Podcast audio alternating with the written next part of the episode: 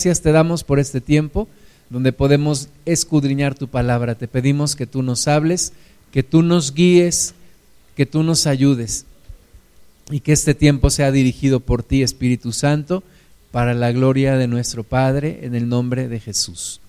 Amén. Pues, ¿cuántos han escuchado hablar de la marca de la bestia? Levanten la mano. ¿Alguien ha escuchado hablar de la marca de la bestia? Pues muchos hemos escuchado hablar de la marca de la bestia y hay una preocupación en nosotros por no recibir esa marca. Pero hay una marca de Dios también. Hay una marca de Dios que dice la palabra que si el, sello, su sello está en nuestra frente, seremos librados y seremos bendecidos y veremos la mano de Dios. Pues hoy vamos a hablar de esa marca de Dios. Primero hablemos un poquito acerca de la marca de la bestia. En Apocalipsis capítulo 13, versículos 16 y 17. Dice, y hacía que a todos, pequeños y grandes, ricos y pobres, libres y esclavos, se les pusiese una marca en la mano derecha o en la frente, y que ninguno pudiese comprar ni vender, sino el que tuviese la marca o el nombre de la bestia, o el número de su nombre. Entonces viene una manifestación grande de la maldad, del poder del demonio en estos últimos tiempos. Vamos a ver en estos últimos tiempos, estamos, estamos viendo ya una manifestación del, del diablo en la sociedad, en la secularización de la sociedad, en la transformación de las leyes, en la transformación de la educación, en muchas cosas. Y va a culminar con esta. Culminará eh, con, ese, con ese hombre eh, en quien habitará el mismísimo Satanás. Solamente hay dos personas en la Biblia eh, que nos dicen que son poseídas por Satanás. La primera es Judas. Dice la Biblia que después de haber tomado el bocado en la última cena, Satanás entró en él. La segunda es este Señor que se levantará como un gobernante global y, que cumplirá los propósitos del demonio, pero sobre todo acotado por los planes de Dios. Y este, este, este hombre eh, promoverá, dice aquí en Apocalipsis 13, 16, que a todos, dice que tanto pequeños y grandes, ricos y pobres, libres y esclavos, se le ponga una marca en la mano derecha o en la frente. Ahora, esta, esta marca antes pues no tenía mucho sentido. ¿Cómo ponerle una marca a todas las personas en la mano derecha o en la frente? Bueno, hoy en día ya hay una tecnología de eh, microchips o nanochips que se implantan precisamente o en la mano derecha o en la frente. Este, este microcircuito es del tamaño de un arroz y su característica es tal que se pone en la mano derecha o en la frente de tal manera que ya no se puede retirar, porque si se retira se riega el líquido y el material con el que está hecho. Entonces, hoy en día ya este dispositivo se implanta en las personas, principalmente en Europa está muy avanzado por el tema de secuestros, te lo venden como cuestión de seguridad, pero también eh, en cuestiones financieras es algo que se está desarrollando. Entonces, ya toma ahora, le encontramos sentido a cómo pudiera haber una marca en la mano derecha o en la frente en todas las personas. Ahora, en China ya es una realidad, en China hay algo, que le llaman el score ciudadano. Es un puntaje que tú como ciudadano chino tienes y se lleva el registro de todo lo que tú haces, cuánto ganas, dónde trabajas, dónde, a dónde viajas, dónde vives. En las calles hay cámaras con reconocimiento facial que saben que eres tú. Y llevas un puntaje. Si tú haces cosas que van en contra de la política del gobierno, te bajan tu puntaje, de manera que si quieres viajar, te lo prohíben, no puedes comprar un boleto de avión o de tren o de autobús y hay ciertas cosas que te restringen. Entonces, eso ya está funcionando hoy en día, ya es una realidad. Entonces, este hombre, este, este señor eh, endemoniado, hará que en todos, pequeños, grandes, ricos y pobres, libres y esclavos, reciban la marca y que ninguno, dice, pueda comprar ni vender, sino el que tenga la marca o, el nombre de la bestia o el número de su nombre. Entonces, será una prueba final para los que seguimos a Cristo. Porque si te dejas poner la marca, dice la Biblia que quedas excluido del reino de Dios. Pero si no te dejas poner la marca, no podrás comprar ni vender.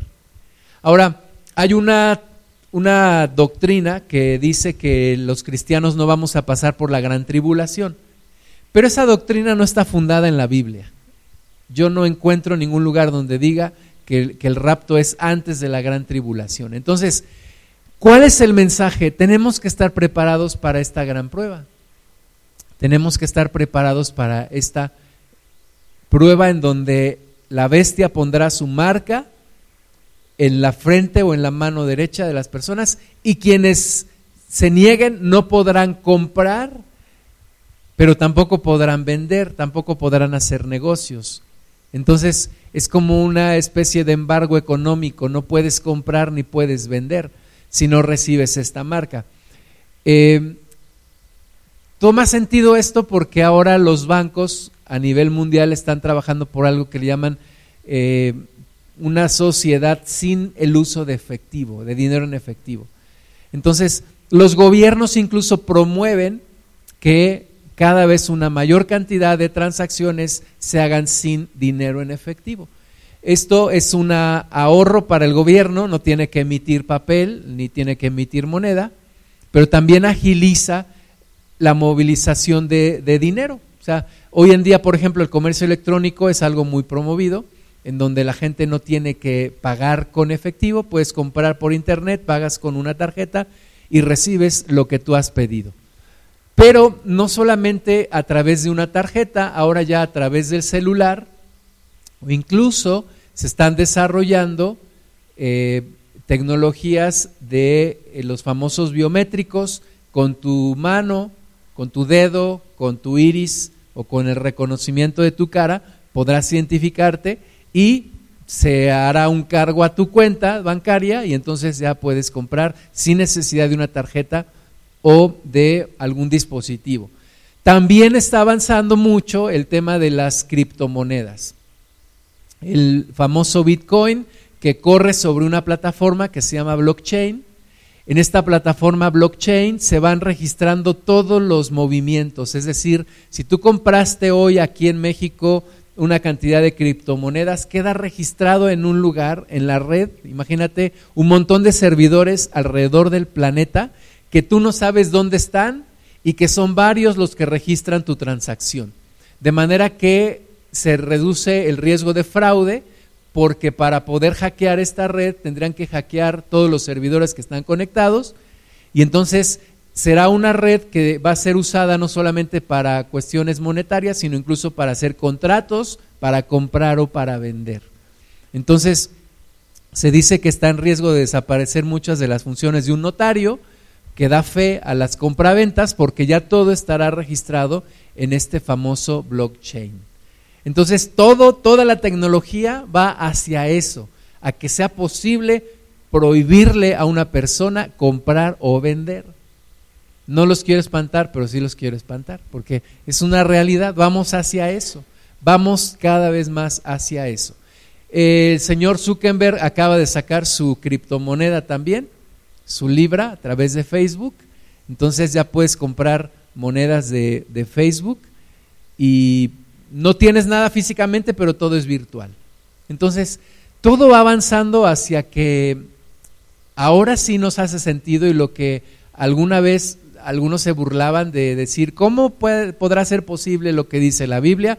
Pues hoy vemos que sí es posible. Entonces viene una, una prueba grande para la iglesia, una prueba grande. El que no tenga la marca de la bestia no podrá comprar ni vender. ¿Cómo podremos superar esa gran prueba? Dios nos está preparando ahora. Antes de la prueba, Dios nos prepara. Y Dios nos prepara en cuestión a nuestra relación con el dinero. Eh, ¿Te das cuenta que la gran prueba final tiene que ver con dinero? No podrás comprar ni vender si no tienes la marca de la bestia. Entonces, hay un área en nuestra vida en donde necesitamos estar preparados y es el área del dinero. Jesús dijo en Mateo 6:24 que ninguno puede servir a dos señores, porque o aborrecerá al uno y amará al otro, o estimará al uno y menospreciará al otro.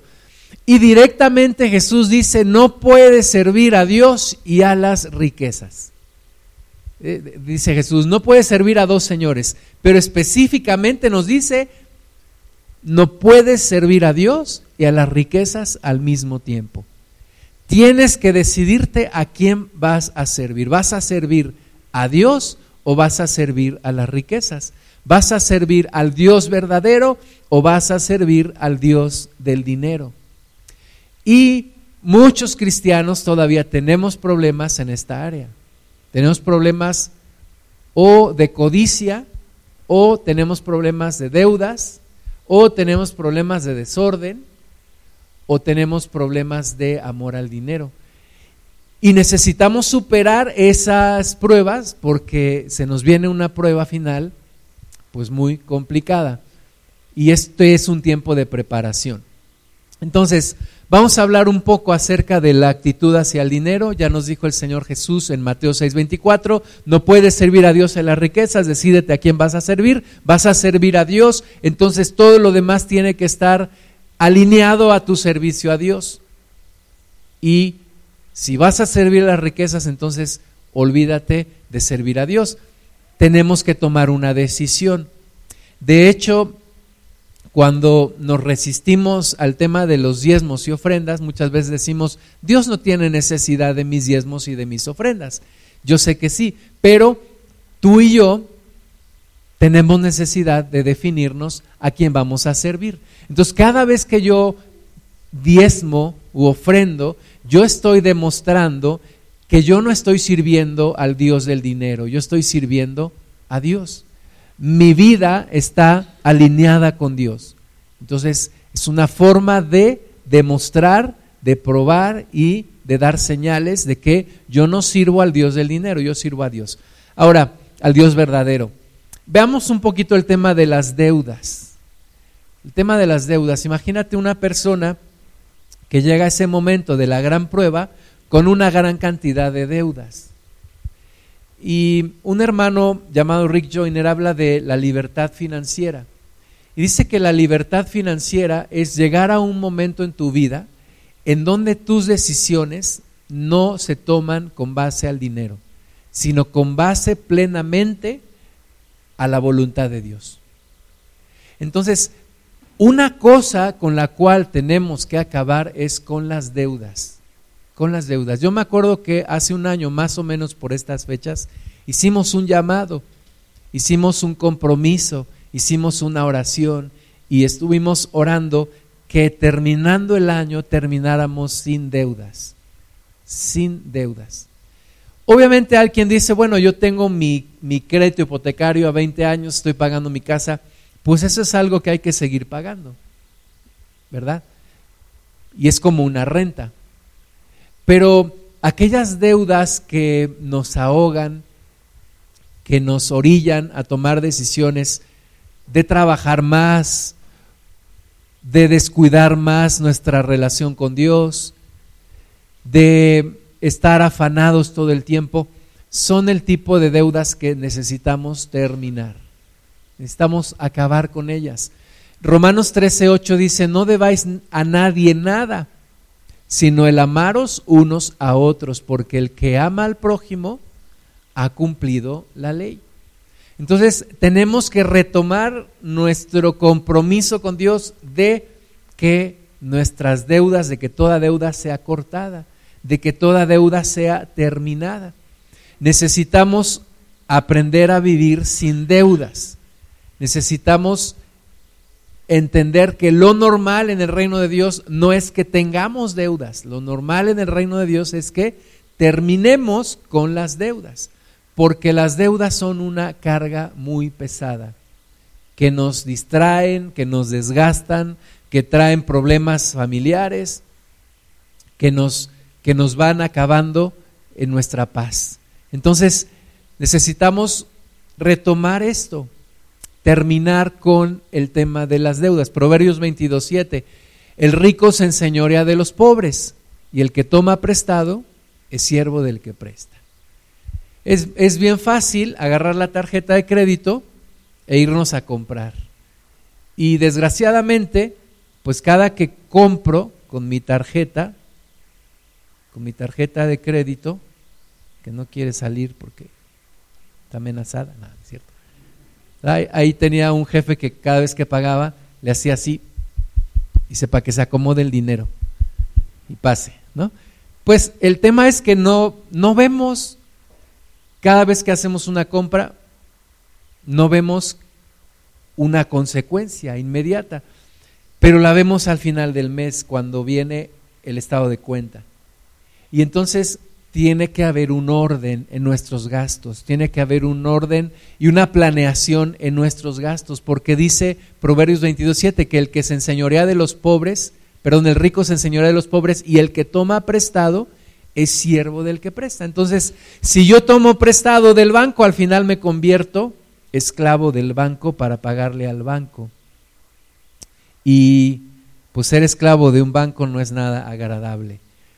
Entonces necesitamos salirnos de esa esclavitud, romper con esa esclavitud.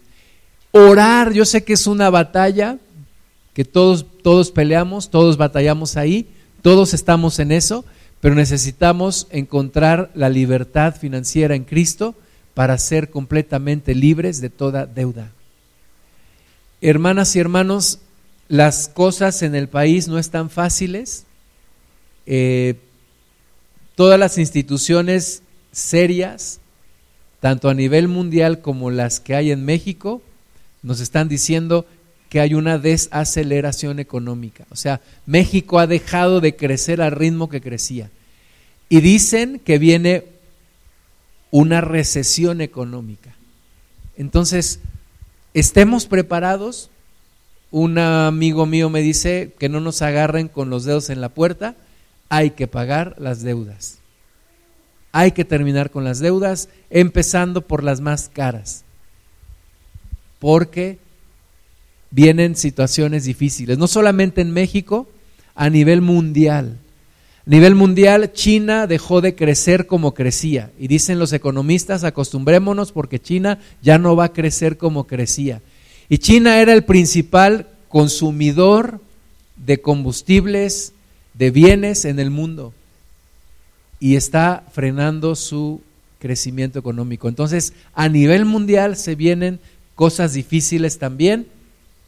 Hay una burbuja económica que ha crecido y que un día va a explotar. O sea, en el mundo la deuda, tanto de países como de individuos, rebasa por mucho la producción anual de bienes en el mundo. Algún día va a explotar. Yo no sé cuándo, pero un día va a explotar. Entonces, hay que estar preparados, hay que terminar con las deudas. Ahora, es promesa de Dios a la cual nos tenemos que aferrar. Los cristianos tenemos que vivir sin deudas. Tenemos que vivir sin deuda los cristianos. ¿Por qué? Porque es una promesa de Dios. Eh, Deuteronomio 15:5 dice, si escuchares fielmente la voz de Jehová tu Dios, para guardar y cumplir todos estos mandamientos que yo te ordeno hoy? Yo, ya que Jehová, perdón, tu Dios te habrá bendecido como te ha dicho, prestarás entonces a muchas naciones, mas tú no tomarás prestado. Tendrás dominio sobre muchas naciones, pero sobre ti no tendrán dominio. Hermanos, hay dos pueblos de Dios, el pueblo físico y el pueblo espiritual. El pueblo físico de Dios son los judíos. Los judíos han hecho esta promesa la han hecho suya. Los principales banqueros en el mundo son judíos. Los principales administradores de bienes raíces son judíos. El odio de Hitler vendido a, los ciudadanos alemanes en ese tiempo fue a través de esto.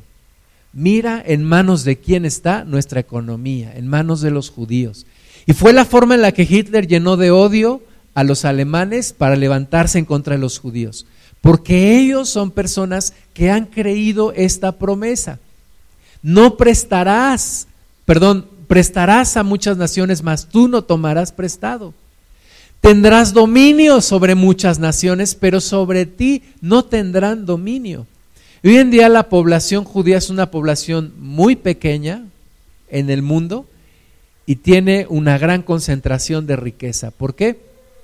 Porque han creído en esto. Han creído en esto.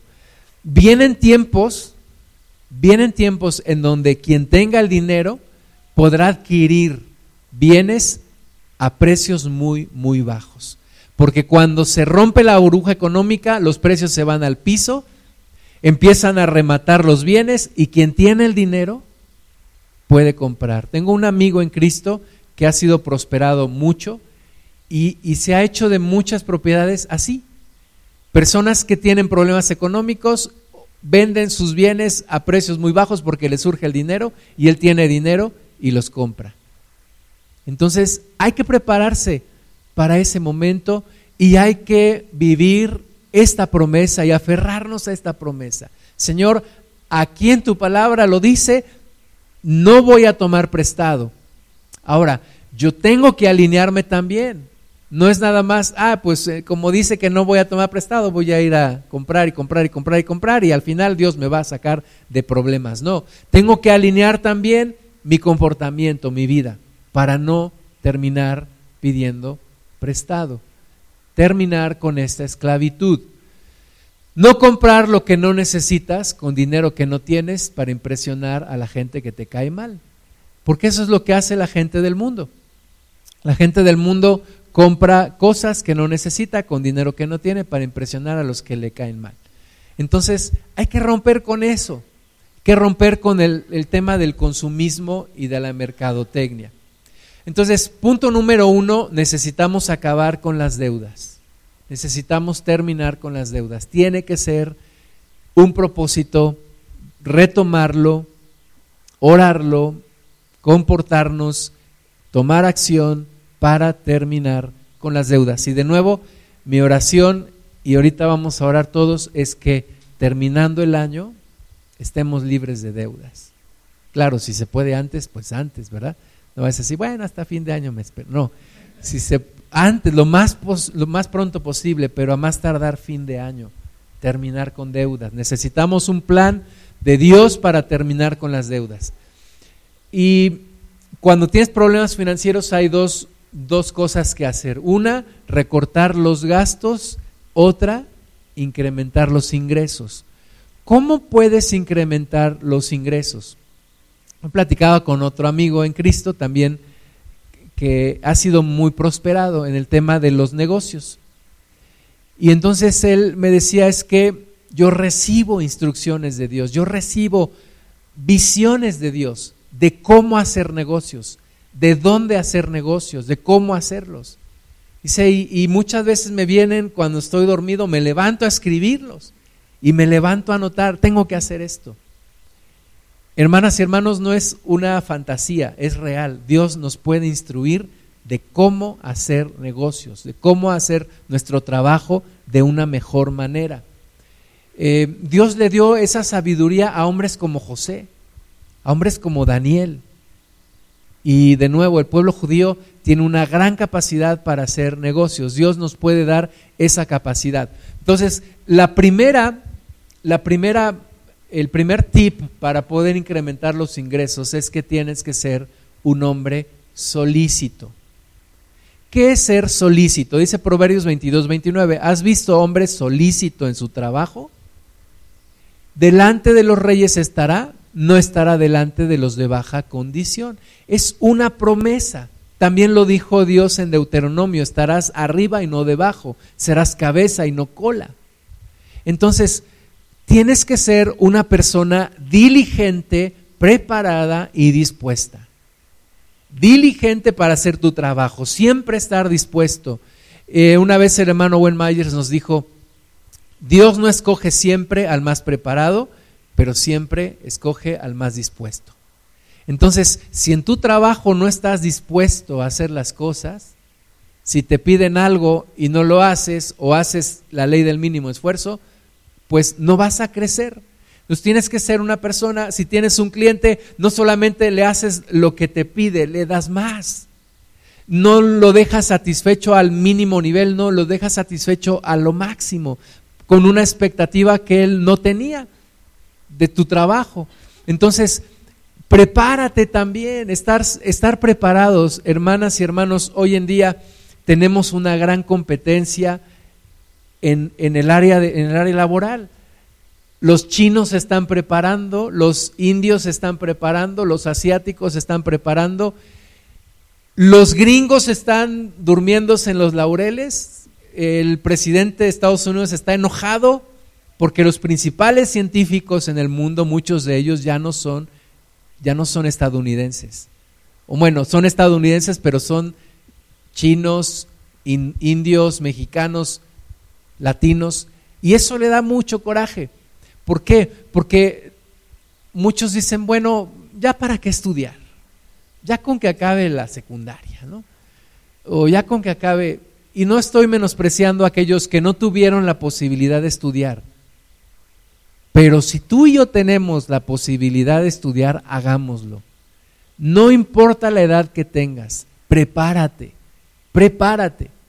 Tu siguiente nivel, ¿cuál es tu siguiente nivel? Si te quedaste en, segundo de primaria, termina la primaria. Si te quedaste en primero de secundaria, termina la secundaria. Te quedaste con la prepa trunca, termina la prepa. Miguel López a los 60 años terminó su licenciatura en artes. Y dice que entró el primer día al salón de clases y todos sus compañeros se pusieron de pie porque pensaban que él era el profesor. Le pasó como en la película del estudiante, ¿no? Pero a los 60 años, entonces no hay límites. Sé una persona preparada. Los cristianos tenemos que ser personas preparadas, estudiar, prepararnos, como Daniel y sus amigos eran personas instruidas, dice, en toda ciencia. Eran los meros chipocludos del imperio. Entonces, hay que prepararse. Hay que prepararse, hay que enseñarle a nuestros hijos a prepararse. Hoy en día no es suficiente, tal vez con una licenciatura, que estudiar la maestría, que estudiar el doctorado, hay que hacer diplomados, hay que hacer cursos, hay que tomar talleres. En lugar de estar ahí en el Facebook dándole, tómate un curso en Coursera. Prepárate, prepárate. Y eso, eso redituará en un mejor ingreso, en una mejor posición. Hay muchas ofertas de trabajo hoy donde podrías ganar más, pero muchas de ellas no puedes aplicar porque no, no estás preparado. Entonces prepárate, prepárate para esos puestos. Un hermano en Cristo que ahora está en, en Canadá, un día me comentó de los paisanos mexicanos en Estados Unidos que ganan, yo no sé cuántos dólares por hora. Y tuvieron un problema legal y llegaron con un abogado también latino. Y el abogado les dijo, ustedes saben que yo me gano en una hora lo que ustedes se ganan en un mes. La única diferencia es que yo tengo los estudios que tengo y ustedes no. Entonces hay que seguir preparándose. Hay que seguir preparándose, hermanas y hermanos, que no, que a los jóvenes no les gane la, cosquillita de ganar dinero y dejar de estudiar. me acuerdo que mis papás no me dejaron trabajar hasta que yo ya estaba en quinto semestre de la carrera porque me dijeron, si empiezas a ganar dinero, te vas a enamorar del dinero y ya no vas a querer estudiar. Entonces, hay que prepararse, no importa la edad que tengas. ¿Has visto hombre solícito en su trabajo? Eso implica también estar preparado. Aprender, aprender. Todos los días aprender, todos los días aprender. Tenía una, una jefa en, en el banco que, que cuando le decía, cuando te preguntaba algo, decía, ¿cómo funciona esto? Y tú le decías, no sé, eh, casi se desgreñaba, ¿verdad? Porque decía, no es posible que no sepas cómo se hace eso. Tienes que aprender. Tienes que decirme cómo se hacen las cosas. Tienes que saber el porqué de las cosas. Tienes que tener curiosidad intelectual. Los cristianos necesitamos ser gente preparada. Y gente preparada que trabaja duro. Que trabaja duro. Tenemos que darle su tiempo a Dios, su tiempo a la familia y su tiempo al trabajo. Pero tenemos que trabajar duro. Tenemos que ir en contra de esa corriente que hay en el mundo hoy de ganarse el dinero fácilmente. ¿Verdad? Muchos jóvenes hoy dicen, me voy a ganar el dinero fácilmente, le robo a alguien, tengo contacto con una banda, seguimos a ciertas personas, les robamos sus autos, les robamos sus celulares. Allá en la Ciudad de México, un día venía bajando de Santa Fe hacia el centro, ahí por constituyentes en un, en un Uber, me dice el, el, conductor, guarde su celular porque en esta zona de constituyentes se roban los celulares. Y nadie ha podido acabar con eso. ¿Por qué? Pues, pues los, los roban, se van a, a República El Salvador y los venden y otras personas llegan y los compran. Entonces, hay esa cultura, el que quiere ser narco, el que quiere ser secuestrador, el que quiere robarle a otro, esa cultura de, del dinero fácil. Pero esa cultura no es una cultura cristiana, aunque algunos dentro de las iglesias quieran hacer dinero fácil. Es, es el camino incorrecto, no hay atajos. En, en Cristo todo tiene que tener trabajo. Primera Tesalonicenses 4:11 Dice, y que procuréis tener tranquilidad y ocuparos en vuestros negocios. Ocúpate en tus negocios. Aprendamos también del, pueblo judío que son personas bien trabajadoras. Están allí y yo creo que exageran, pero en, en un punto aprendamos de ellos. Están siempre trabajando, trabajando, trabajando. Ocúpate en tus negocios y trabajar con vuestras manos de la manera que os hemos mandado, a fin de que os conduzcáis honradamente para con los de afuera y no tengáis necesidad de nada. Entonces, tengo que aprender un oficio, una profesión, aprenderlo a hacer bien, aprender a hacerlo con excelencia trabajar bien y uno de mis jefes decía, no solamente tenemos que trabajar duro, tenemos que trabajar mejor. O sea, con, con, el esfuerzo que hacemos generar más resultados, porque le vas encontrando. Dice la Biblia que si el hacha está filosa, va a poder cortar más. Entonces, si tú ya entendiste cuál es, en dónde me tengo que enfocar en mi trabajo, qué es lo que tengo que hacer bien para ganar más clientes o para ser promovido o para seguir creciendo, enfócate en eso, trabaja duro y trabaja bien. Luego vas a tener ingresos. Esos ingresos hay que saber repartirlos. Hay que saber repartir ese ingreso que tienes este, no ser como cuando la primera vez que tuviste dinero en las manos, ¿no? Ay, vamos, vamos a los refrescos, yo, yo disparo. Y se te acabó tu dinero. Vamos a las tortas, yo les invito. Y ahí se acabó todo. No, tienes que apartar el dinero. Tienes que tener, algunos lo hacen con sobres, otros lo hacen con cuentas bancarias, apartar el dinero. Dice Proverbios 27, 26 y 27. Los corderos son para tus vestidos. Fíjate bien. Los corderos son para tus vestidos. Y los cabritos para el precio del campo. Y abundancia de leche de las cabras para tu mantenimiento, para mantenimiento de tu casa y para sustento de tus criadas. Entonces, aquí nos enseña al menos tres cosas en las que hay que apartar el dinero. Fíjate, dice, los corderos para tus vestidos. ¿Cuántos se compran ropa todos los días? Levanten la mano.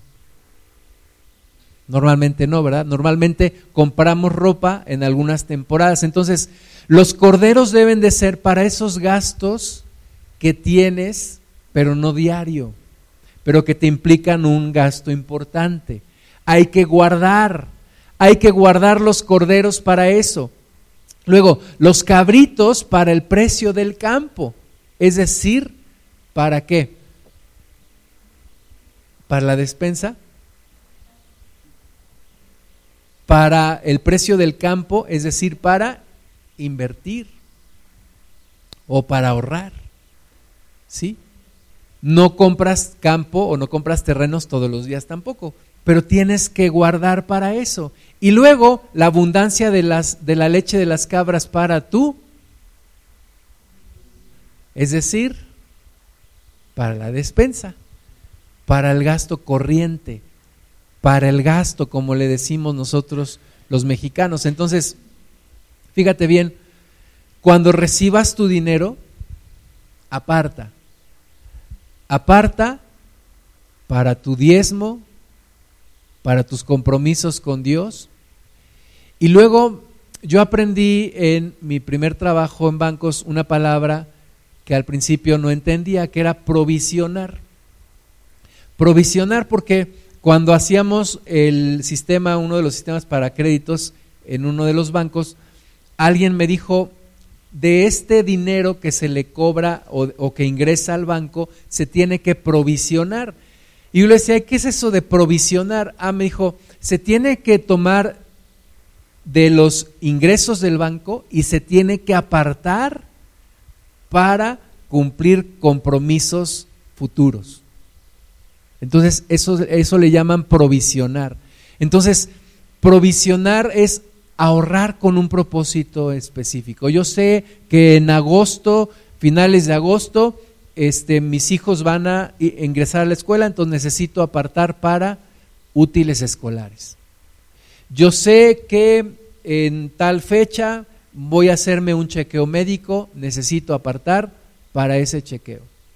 Yo sé que eh, para tal fecha hay que comprar ropa a la familia, pues hay que apartar para eso.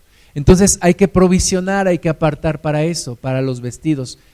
Y luego, invertir, invertir, apartar dinero para invertir, para ahorrar o para invertir. Es decir, si tienes un negocio, aparta dinero para crecer. Lo que lo que estamos haciendo aquí en la iglesia es que estamos invirtiendo en un terreno para crecer. Cometemos el error muchas veces los mexicanos, por ejemplo el taxista tiene su, taxi y, y tiene un ingreso y todo se lo gasta, todo el ingreso se lo gasta, obviamente la gasolina, el servicio al carro, pero todo lo demás se lo gasta. ¿Qué debería de hacer? Debería de ahorrar porque un día ese carro se le va a acabar. Entonces tiene que comprar otro carro. Pero como todo se lo gastó, el día que se acabe ese carro se acabó el negocio. Entonces hay que provisionar y hay que invertir, hay que ahorrar. Un día nos vamos a hacer mayores de edad y no vamos a poder seguir trabajando al ritmo que trabajamos cuando fuimos jóvenes. Entonces hay que ahorrar también para ese momento. Hay que ahorrar, no te lo gastes todo. Hay que ahorrar. Y luego dice de la, de la leche de tus cabras para tu mantenimiento, para el gasto corriente, para comprar lo que se necesite en el día a día. Proverbios 3, 9 y 10 dice, honra a Jehová con tus bienes y con las primicias de todos tus frutos, y serán llenos tus graneros con abundancia, y tus lagares rebosarán de mosto. Entonces, hermanas y hermanos, hay que orar para que haya incremento en los ingresos y para que haya disminución en los gastos, y para que podamos ahorrar e invertir. Hay algo que se llama intereses. Interés, ¿qué es el interés? Eh, hablando de dinero, pues es, es el concepto de que el dinero tiene un valor en el tiempo. no valen lo mismo cinco pesos hoy que cinco pesos en un año, ni lo que valían hace un año. Entonces, el dinero tiene un, un valor, un precio. Los bancos venden, así como en el mercado se venden limones, jitomates, todo lo demás, un banco lo que vende es dinero. ¿A qué precio? Al precio del interés. Ese es el precio del dinero, el interés. Y el interés está en la, en la Biblia, dice en la parábola de los talentos, Lucas 19, 23, el, el, amo le decía al siervo negligente, ¿por qué pues no pusiste mi dinero en el banco para que al volver yo lo hubiera recibido con los intereses? Entonces, si tienes dinero no lo metas debajo del colchón, inviértelo, que genere intereses. Pon tu dinero a trabajar a favor tuyo y no en tu contra. Si yo tengo deudas, esas deudas trabajan en mi contra. Y hoy en día están generando un interés en contra mía. Pero si yo tengo ahorro, ese, ese dinero está trabajando a mi favor, aunque hoy yo no lo esté viendo, pero está generando un interés. Entonces, pon tu dinero a trabajar a favor tuyo. Hoy en día puedes comprar CETES directamente a través de una página de Banco de México puedes ahorrar de diversas formas que te generan intereses. Entonces, hay que buscar que nuestro dinero trabaje a favor nuestro y no en nuestra contra. Hermanas y hermanos, toda buena dádiva de quién viene y todo don perfecto. ¿Ya se durmieron? ¿Despierten? ¿Están ahí? Santiago 1.16 dice, amados hermanos míos, no erréis Toda buena dádiva y todo don perfecto desciende de lo alto, del Padre de las Luces, en el cual no hay mudanza ni sombra de variación. Oremos a Dios, oremos a Dios por sus buenas dádivas. Oremos a Dios que nos bendiga, que nos bendiga cada día, que no nos abandone. No creamos en la escasez como algo que viene de parte de Dios creamos que Dios tiene mucho para bendecirnos.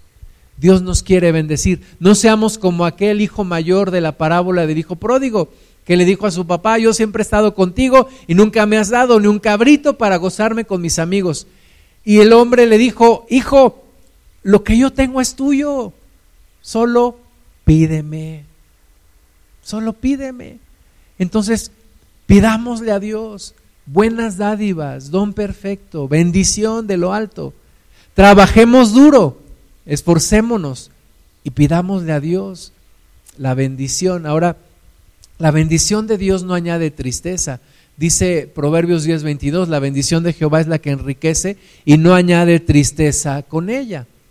No se trata de conseguirme un trabajo donde ya no voy a ver a mi familia, en donde mis hijos se van a sentir desprotegidos, o donde siempre voy a estar peleando con mi esposa. No, la bendición de Jehová es la que enriquece y no añade tristeza con ella. Sea lo que sea, sea la medida en la que Dios me quiera dar, porque Dios determina mi nivel económico y la bendición que Él me quiere dar, no la determina la condición de mi país, no la determina nadie más que Dios. Dios determina el nivel de bendición que quiere darme. Entonces, Será una bendición que no añadirá tristeza con ella, que será en todo, en todo será bendición. Y tengamos contentamiento, porque hoy en día si no tengo la super pantalla, soy infeliz. Si no tengo los tenis, soy infeliz. Si no tengo el, el Xbox no sé qué, soy infeliz. Si no tengo el, el iPad Pro, etcétera, etcétera, etcétera. Primera Timoteo 6, 6, dice, pero gran ganancia es la piedad acompañada de contentamiento.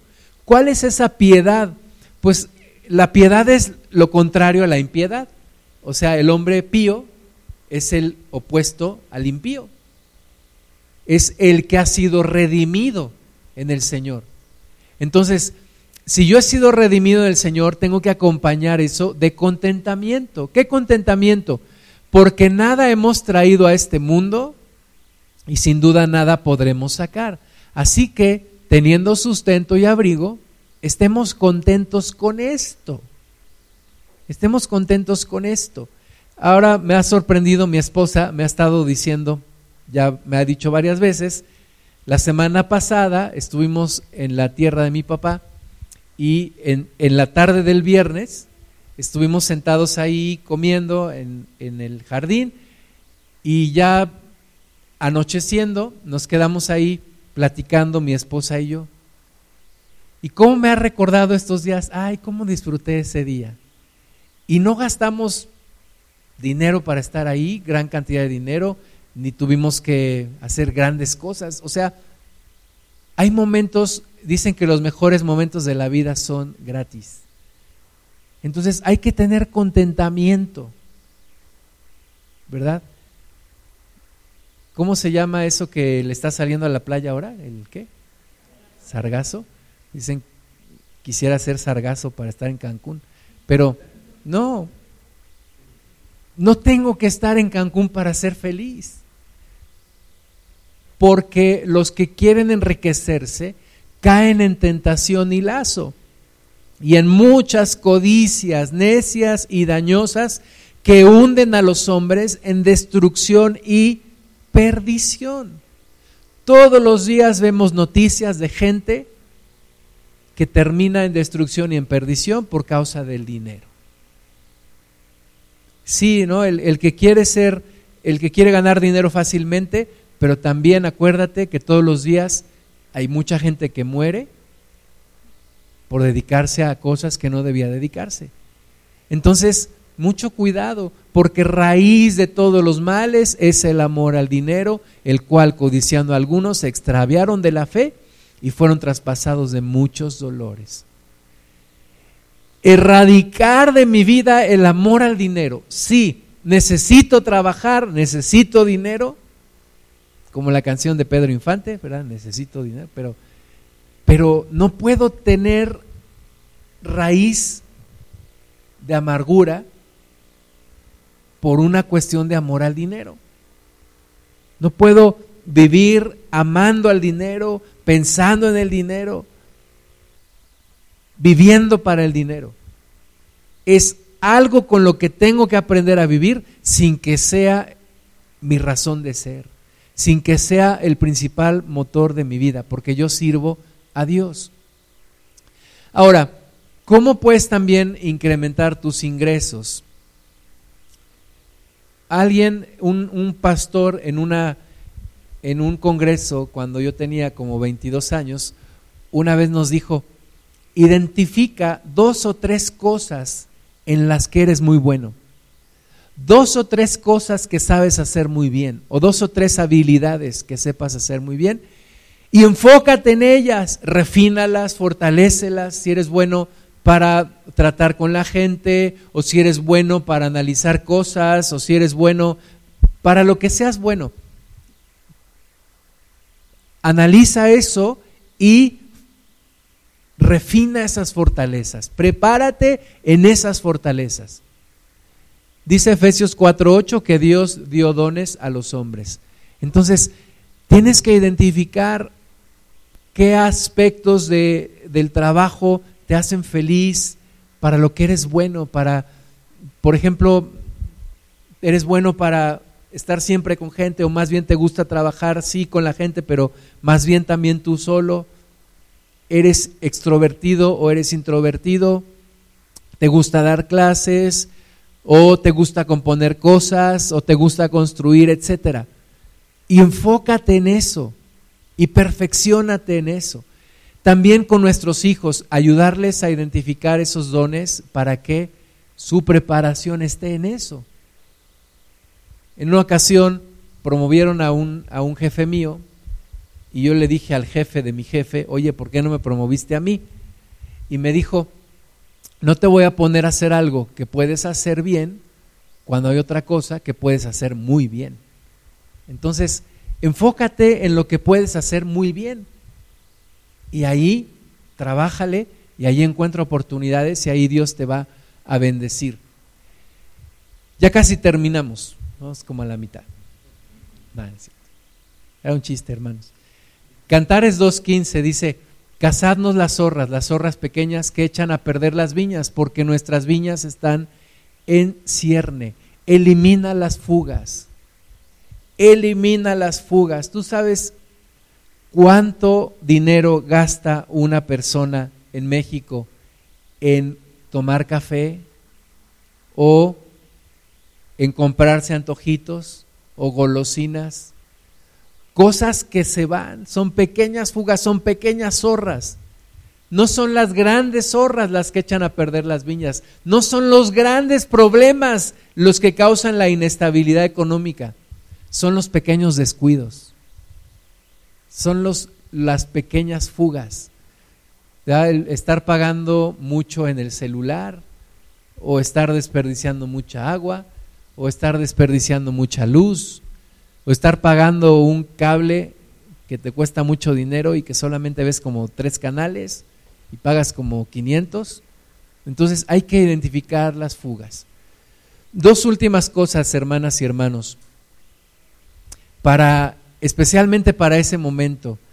Tú te puedes imaginar, llega el momento en el que los que no tengan la marca de la bestia no podrán comprar ni vender. ¿Qué voy a hacer? Acuérdate de los días de Moisés, cuando todas las plagas caían en Egipto, pero había un lugar que se llamaba la tierra de Gosén, en donde las plagas no llegaban. Entonces, aunque el mundo, dice la palabra, aunque el mundo tenga tinieblas sobre ti, haré resplandecer la luz. Entonces, si tú estás firme del Señor, Dios va a ser tu provisión siempre. Dios te va a proveer de maneras naturales o de maneras sobrenaturales. Por eso hay que estar bien agarrados del Señor, bien en comunión con Él. Y finalmente, ¿cuál es la marca de Dios? ¿Cuál es la marca de Dios? Si hay una marca de la bestia, ¿cuál es la marca de Dios? Dice Éxodo 21, 1, estas son las leyes que les propondrás. Si comprares siervo hebreo, seis años servirá, mas al séptimo saldrá libre de balde. Si entró solo, solo saldrá. Si tenía mujer, saldrá él y su mujer con él. Si su amo le hubiere dado mujer y ella le diere hijos o hijas, la mujer y sus hijos serán de su amo y él saldrá solo. Pero fíjate en esta parte. Y si el siervo dijere, yo amo a mi Señor, a mi mujer y a mis hijos, no saldré libre. Entonces su amo lo llevará ante los jueces y le hará estar junto a la puerta o al poste, y a su amo le horadará la oreja con lesna, y será su siervo para siempre. Esa es la marca de Dios. Cuando tú dices, yo quiero ser esclavo por amor a Cristo. Yo quiero servir a Dios y quiero dejar de poseer cualquier cosa. Voy a ser esclavo de Dios, todo lo voy a dar para mi Dios. Todo lo que tengo es de Dios. Hermanas y hermanos, si tú llegas a ese punto, no tienes por qué temer. Si tú llegas al punto de decir, todo lo que tengo, toda mi vida, todo lo que soy es de Dios, porque soy su esclavo, ¿verdad? Sabemos que no, no solamente somos esclavos, somos hijos de Dios, pero si tú llegas a tener este pensamiento de decir, yo amo a Dios y todo lo que tengo, todo lo que tengo es de Él, mi vida no me pertenece a mí, le pertenece a Dios, no tienes de qué preocuparte. Y dice la palabra que entonces el esclavo era llevado ahí a una puerta y su, y su oreja era marcada para ser esclavo para siempre. Entonces, recibamos la marca de Dios. Muchas veces estamos peleando de decir, yo mm, sí voy a entregar mi vida a Dios, pero no tanto, sí voy a acercarme, pero no siempre, sí pero quiero guardar esto para mí. Si tú guardas algo, se te va a gusanar. Si tú guardas, como lo hicieron los judíos, un poco de maná, porque tienes inseguridad, se te va a gusanar. Entonces, en tu mano tu vida es una semilla, en la mano de Dios es una gran cosecha. Entonces, entrégale todo, entrégale todo a Dios, entrégale toda tu vida a Cristo y no tendrás problema. Vamos a orar, vamos a ponernos de pie. Y vamos a empezar a orar a Dios por las cuestiones de las deudas. Yo quiero que entres en un momento de comunión personal con Dios, por favor, y le expongas tus deudas. Que en esta hora hagas cuenta, si no las has hecho, que en esta hora hagas un cálculo, un recuento de cuáles son tus deudas económicas. Y vengamos delante de Dios. Vimos en la mañana y Rosy nos recordaba que podemos acercarnos confiadamente al trono de la gracia. Entonces te quiero pedir que cierres tus ojos, por favor, que no te distraigas y que vengas al Señor exponiéndole cuáles son tus deudas. Señor, en esta hora queremos hacer un recuento de cuánto es lo que debemos. Cuánto debemos a los bancos, cuánto debemos a las tiendas departamentales, cuánto debemos a instituciones de gobierno, cuánto debemos en cajas de ahorro. Señor, queremos dimensionarlo en esta hora para ponerlo delante de ti, Señor. Y primeramente reconocer que, que nos faltó fe o nos faltó orden o algo nos faltó, Señor. Pero pidiendo que nos perdones, que nos perdones, Señor, porque esa deuda no tenía por qué estar ahí, no tenía por qué haber crecido, no tenía por qué haber iniciado. También deudas que tenemos con parientes o con amigos. Señor, las ponemos delante de ti Perdónanos salirnos del orden. Perdónanos habernos salido del orden en los gastos, Señor.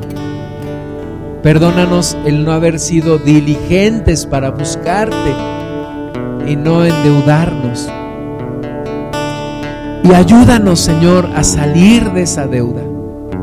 En el nombre de Jesús declaramos que esas deudas se secan, se cortan en el nombre de Jesús dejan de crecer y se terminan en el nombre de Jesús. En el nombre de Jesús. Lo más pronto posible. Que no dejamos de pagar esas deudas. Que no nos vamos a hacer como el impío que pide prestado y no paga. Que vamos a pagarlas, Señor. Que tú nos des la sabiduría. También el valor la disciplina para pagarlas. Y aún, Señor, el ingreso que venga de una manera natural o sobrenatural para poder acabar con todo eso. En el nombre de Jesús. Y Señor, que a más tardar a fin de año terminemos con toda deuda en el nombre de Jesús. Y estemos preparados para lo que venga para lo que siga. Enséñanos a ahorrar, Señor. Enséñanos a invertir. Enséñanos a guardar para la vejez, para el momento en el que ya no podamos trabajar con la misma intensidad que lo hacemos hoy. Ayúdanos, Padre Santo. Bendícenos, Señor, con toda buena dádiva, con todo don perfecto. Levanta tus manos y dile al Padre, bendíceme, Señor, con una bendición que enriquece y no añade tristeza con ella. Bendíceme, Señor, para poder dar la provisión en mi familia. Bendícenos, Padre, para que nuestros hijos no tengan necesidad de nada. Bendícenos, Señor, para que en todo demos la gloria a tu nombre. Bendícenos, Padre. Levantamos a ti nuestras manos porque tú eres nuestro proveedor, porque tú eres nuestro sustentador, porque en ti confiamos, no confiamos en el dinero, confiamos en ti. No confiamos en la empresa que nos da trabajo, confiamos en ti. No confiamos en el negocio que tenemos, confiamos en ti, Señor.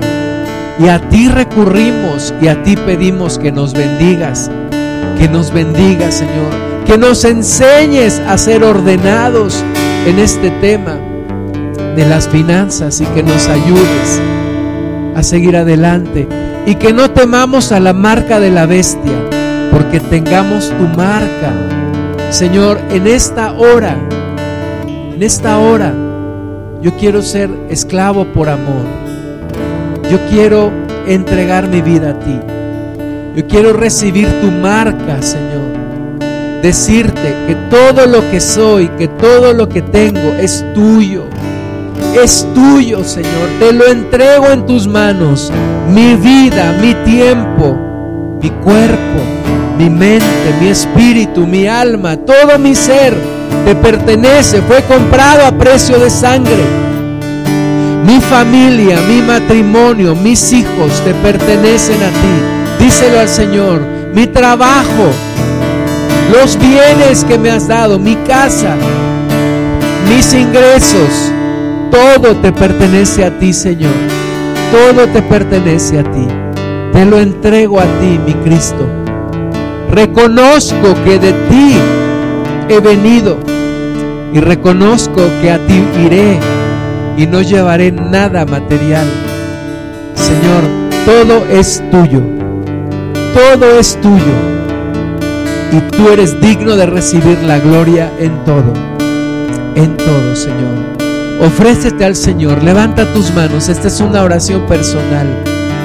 Dile al Señor, te entrego todo lo que soy y todo lo que tengo. En el nombre de Jesús.